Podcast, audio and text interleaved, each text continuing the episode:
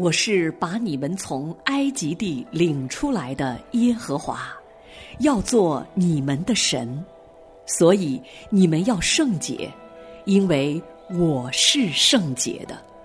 欢迎收听亲情不断电特别制作《上帝的圣洁》。神在，神在，神在，万军之耶和华，喜在，喜在，以后永在。神在，神在，神在，万军之耶和华，喜在，喜在，以后永在。亲情的家人们好，这里是亲情不断电，大家好，我是新月，很高兴今天又在我们的亲情系列节目当中和您见面了。这段时间以来呢，我们一直在为您播出由美国的史普罗牧师所主讲的系列节目《上帝的圣洁》。今天将要为您播出的是这个系列节目的第三集《圣洁和公义》，欢迎您的收听。在，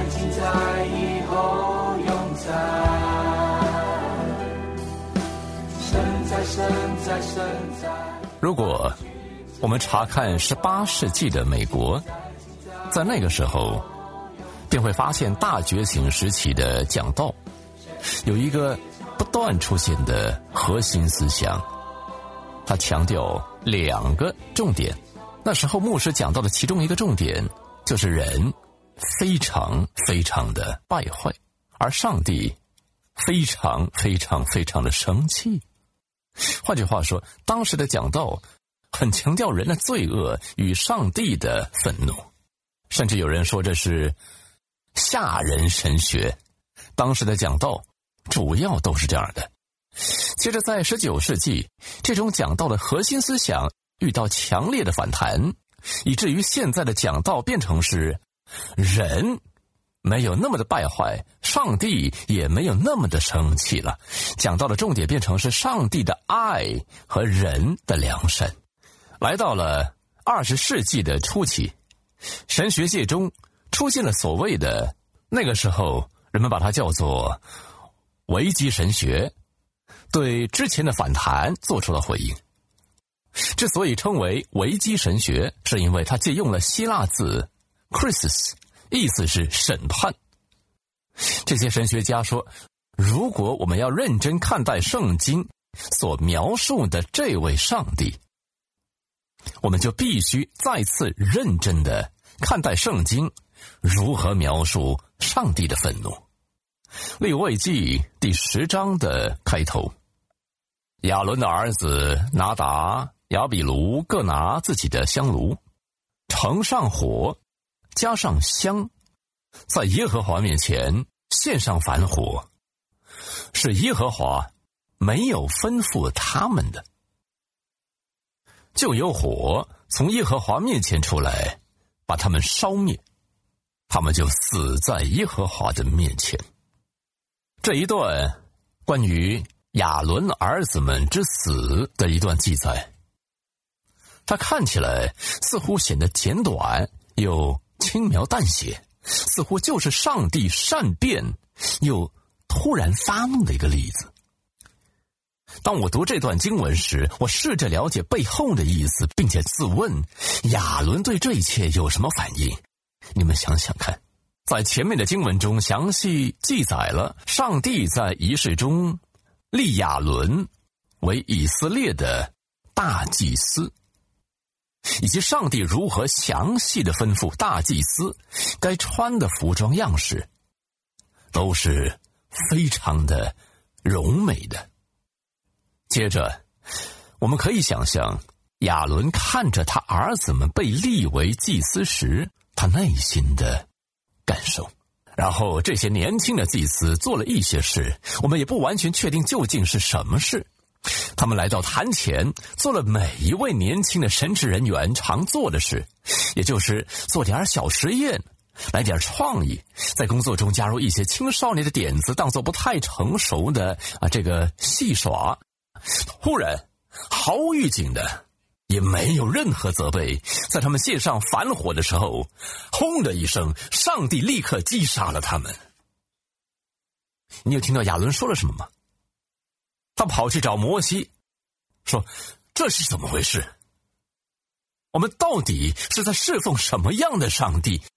我奉献一生来服侍耶和华，结果得到什么样的感谢？你告诉我，就这样夺走我的儿子吗？他们只不过犯了一点小错而已。”请听，摩西怎么回答？摩西对亚伦说。这就是耶和华所说：“我在亲近我的人当中，我要显为圣；在众民的面前，我要得荣耀。”然后经文接着说：“亚伦就默默不言。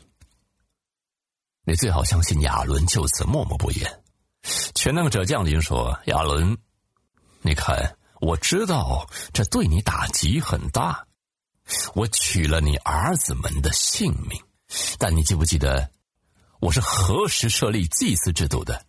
你记不记得那天我将你分别为圣，将圣旨赐给你的那一天？我曾说过，我有些原则是不容祭司更动的。对那些胆敢擅自冒用我的名去从事圣职的人，我要显为圣。我要在众民面前受敬畏。当上帝讲话的时候，亚伦就闭嘴了。也有其他类似的事件，对吧？旧约圣经中最令人不寒而栗的事件之一，就是歌侠人乌萨的故事。你们都知道乌萨的故事。我说的是抬约柜的那个乌萨，请记住。那时候的约柜就是上帝的宝座，那是最圣洁的圣器，却落入非利士人的手中，然后经过一连串惊奇的事件之后，又回到犹太人的领土，被妥善的保存了一段时间，直到适当的时机到来，要把约柜移到他在圣殿中原本的位置。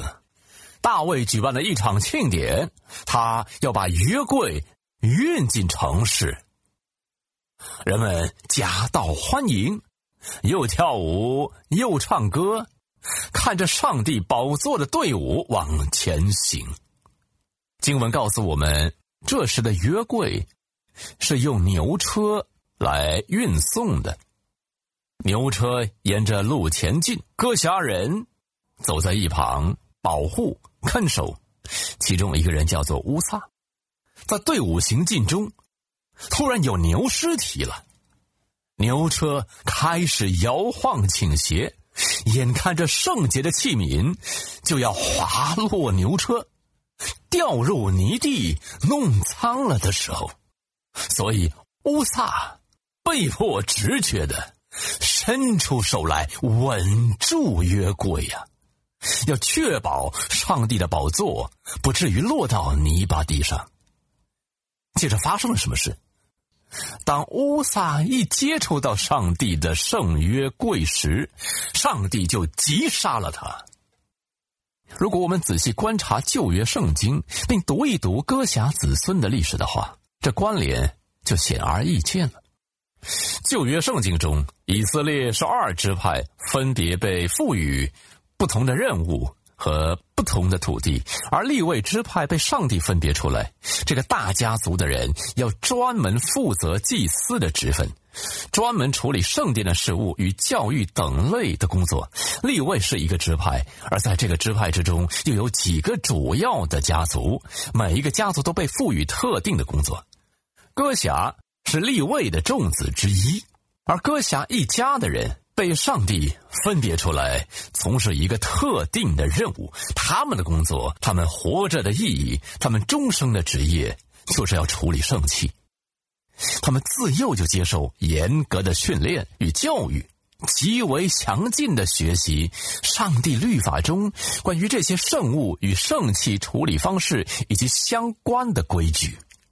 这些歌侠人从小就不断的被教导一个绝对不能更改的原则，那就是千万千万千万千万绝对不可以碰触上帝的宝座。上帝说：“如果你碰了，你就会死。”其实，光是用牛车来运送约柜这件事就已经很令人感到纳闷了。约柜应当是人来搬运的，约柜的边缘有安装环状物，确保没有人会用手碰触到它。但这些人当时赶着要运送，就把约柜放在牛车上，然后牛车倾斜，乌萨就做了那件难以想象的事，他碰触了上帝的宝座。但我们会想说，哎，等等，他为什么这么做？他的动机是单纯的呀，他只是为了要避免上帝的宝座被地上的泥土弄脏嘛，对吧？其实乌萨犯了一个自以为是的罪，那就是他认为他的手比地上的泥土还干净。地上的土并不会玷污上帝的宝座，土一直都待在上帝要他待的地方，做上帝要他做的事。也就是在干燥时变成尘土，湿润时变成泥巴。土地日复一日的遵守上帝的律法，做他该做的事啊。土地并不污秽，反而上帝是对人的手说：“我不要你碰我的宝座。”换句话说，乌撒违反了上帝的律法，所以上帝杀了他。那上帝这样的惩罚，仍然显得太过残酷且不寻常，不是吗？我们举例子来说，你看看摩西五经中以色列的死刑，在犹太人中，上帝将超过三十种行为规定为要处死的罪，不只是一级谋杀要处死。就连同性恋行为和通奸都要处死。如果有小孩在公共场所不守规矩，对父母亲无礼，他就可能被处死。对犹太人而言，去找算命师也会被处死。上帝规定有三十多种罪过是要被处死的。然后这些神学家们看到这样的记载。就说哇真原始，真是血，真残忍，这不可能是上帝说的话。毕竟新约圣经特别讲究怜悯和慈爱。我们比较旧约与新约，会发现旧约的上帝似乎非常的严苛。我们在圣经中看到的上帝的愤怒，似乎有些不公义之处，特别是在旧约的圣经中。关于这方面的议题，有位神学家，他这么说道：“你知不知道，真正神秘难解的谜题，不是为何圣洁公义的上帝要来实现公义？圣洁的造物主惩罚故意不顺服的受造物，这有什么难以明白的吗？真正的令人费解的是。”为什么上帝要一代又一代的来容忍这些悖逆的受造物，容忍他们一而再的对他不忠？你曾这样想过吗？他接着又说：“别忘了，虽然旧约圣经中有超过三十种死罪，但是这并不代表上帝。”是残酷不寻常的，因为这个数目其实已经大幅度的减低过了呀。别忘了，在创造的起初，我们的这位上帝，创造天地的全能统治者，他将生命的气息吹入尘土。并照着自己的形象样式塑造了一个受造物，并把这个星球上最崇高的身份赐给了这个受造物，连同最棒的福分和礼物，就是生命。他可一点也不欠这受造物，他竟将把这圣洁的形象样式印在这块尘土上，还给他生命，也就是灵魂。一旦犯罪，这灵魂就会死亡。另外，在起初创造的时候，所有的罪都是死罪，而且不是在你犯罪之后一段时间才死。起初创造的时候，上帝是怎么说的？你吃那果子的日子，你必定死。我知道有人会说，这节经文的意思是指犯罪后灵性的死亡，但是上帝不是这样说的。触犯上帝律法的那一天，可能确实会有灵性的死亡，但在这节经文中，他所要说的是，你吃那果子的日子，必定真的死亡。就这样，这位圣洁又完全公义的造物主，出于全然的怜悯而创造人，赐给人这一切的福分呐。但人却厚颜无耻的挑战他的统治权。你可曾想过，在最轻微的罪恶中包含了些什么？亲爱的弟兄姐妹，在最轻微的罪恶中包含了这狂妄的想法：我的意志。有比上帝还优先的权利。我们所处的社会中，有人居然可以做出堕胎这种事，还说自己有权利这么做，真是把我给吓坏了。如果我还算认识上帝的话，我知道上帝绝对没有给我们权利做这种事。如果有人站在上帝面前对他说：“我有权利这么做”，光是想到这个人下场，我就发抖。你这权利是从哪来的？先别提堕胎这种穷凶极恶的罪，即使是最轻微的罪，也就是所谓的小过失，即便是这种罪，也会冒犯上帝的权威，是在羞辱上帝的庄严，挑战上帝的公义呀！您说是吧？但我们却习以为常的这么做。并且巧妙的为自己的不顺服找理由，我们的心变得冥顽不灵啊！我们的良知已经麻痹了，认为得罪宇宙之王并没有什么大不了的。我称之为宇宙等级的不忠。但是上帝并没有在人类一反叛他的权威时就摧毁人类，而是。向我们伸出了援手，施展他的怜悯。他并没有以公义严惩人类，反而是倾倒他的恩典。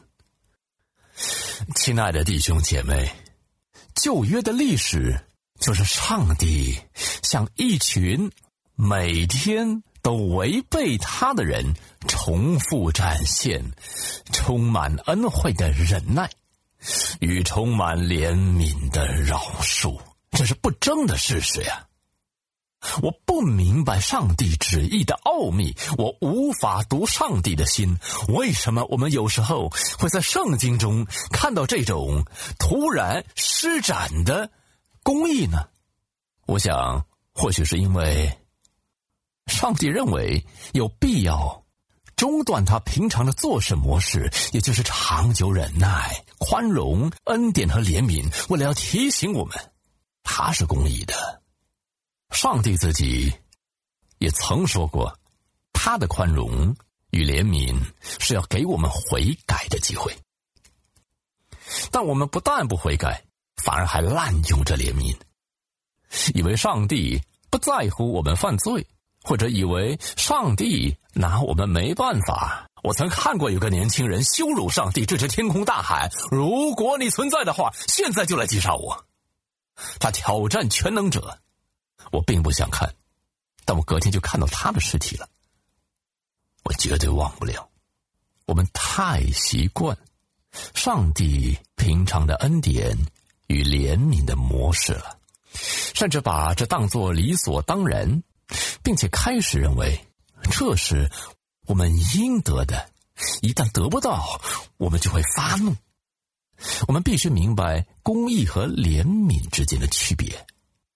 一旦你认为上帝欠你怜悯，你就应该警觉到你脑中想的其实不是怜悯，在定义上。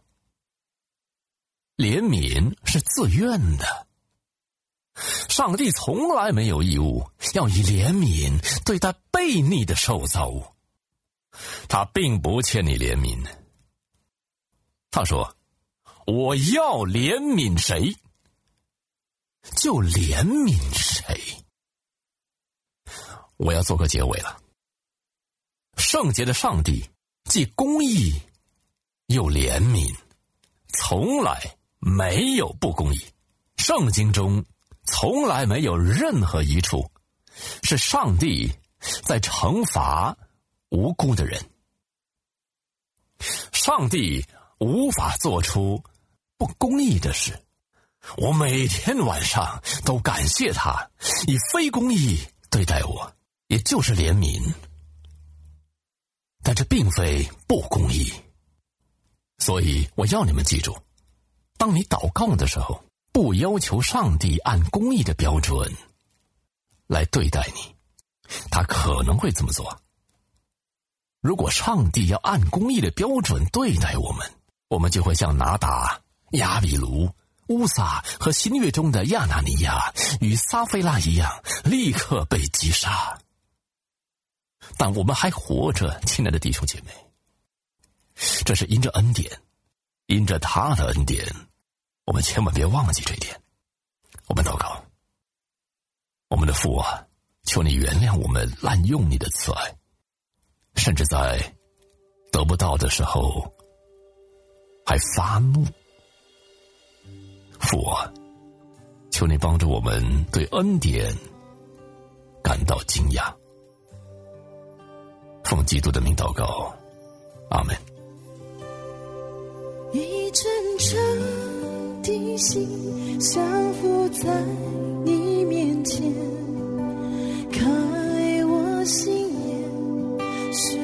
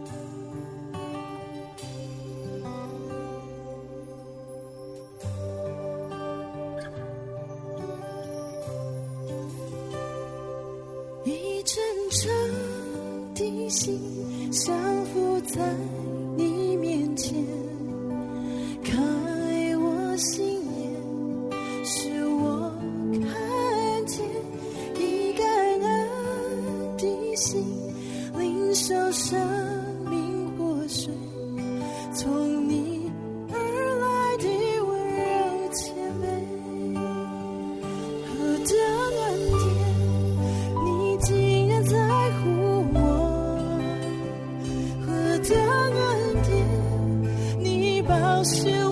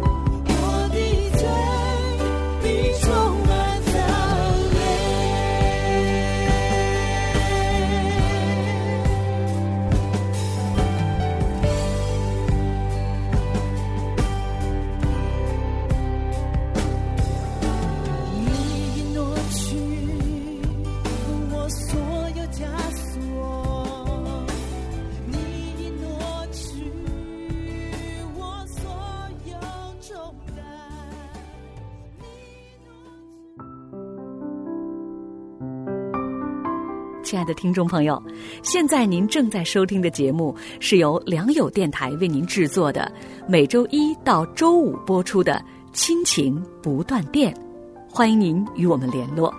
我们的电子邮箱地址是 q i n q i n g at l i a n g y o u dot n e t，就是亲情在良友网。感谢您收听我们今天的节目。愿上帝赐福给您和您的家人，我们下次节目再会。